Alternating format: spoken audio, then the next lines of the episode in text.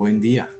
Evangelio de hoy, 6 de julio de 2022. Pertenezco a la Iglesia San Patricio del Ministerio de Estudio Bíblico Nazarenos Católicos. Del Santo Evangelio según San Mateo capítulo 10 versículos del 1 al 7. En aquel tiempo, llamando Jesús a sus doce discípulos, les dio poder para expulsar a los espíritus impuros y curar toda clase de enfermedades y dolencias. Estos son los nombres de los doce apóstoles. El primero de todos, Simón, llamado Pedro, y su hermano Andrés, Santiago y su hermano Juan, hijos de Zebedeo, Felipe y Bartolomé, Tomás y Mateo, el publicano, Santiago, hijo de Alfeo, y Tadeo Simón, el cananeo y Judas Iscariote, que fue el traidor. A estos doce los envió Jesús con estas instrucciones.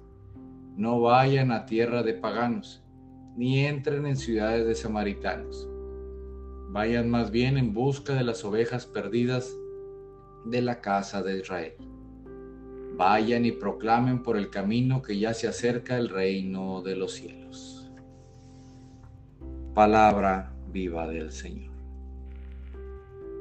En este Evangelio Jesús nos invita a que hagamos nuestra parte, a que ayudemos a llevar su palabra para que todos vivamos esa fe que nos renueva.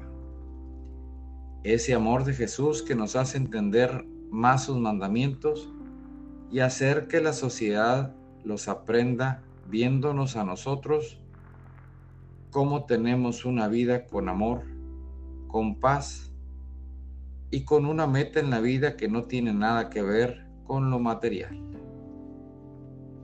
Queridos hermanos, ¿qué hay en nosotros que no nos deja seguir a Jesús? Que no nos deja escucharlo? ¿Y cuáles son los espíritus impuros que molestan a nuestra comunidad? Observemos, identifiquemos y busquemos la solución a esas cosas que se quieren ver normales, pero que nunca podrán ser y nos están quitando la paz. En este día te invito a que hagas una observación en ti mismo.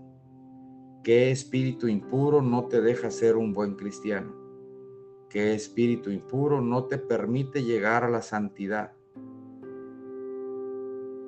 Lleva eso a la oración y ve con Jesús la forma en que te ayudará a sacar de ti ese espíritu impuro.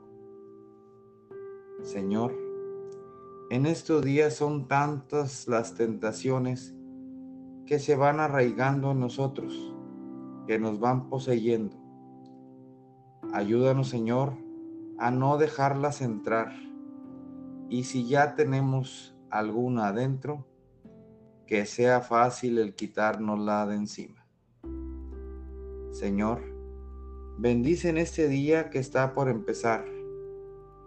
Te pido en especial por esa persona que tiene ese espíritu impuro y no se ha dado cuenta y cree que lo que hace es normal.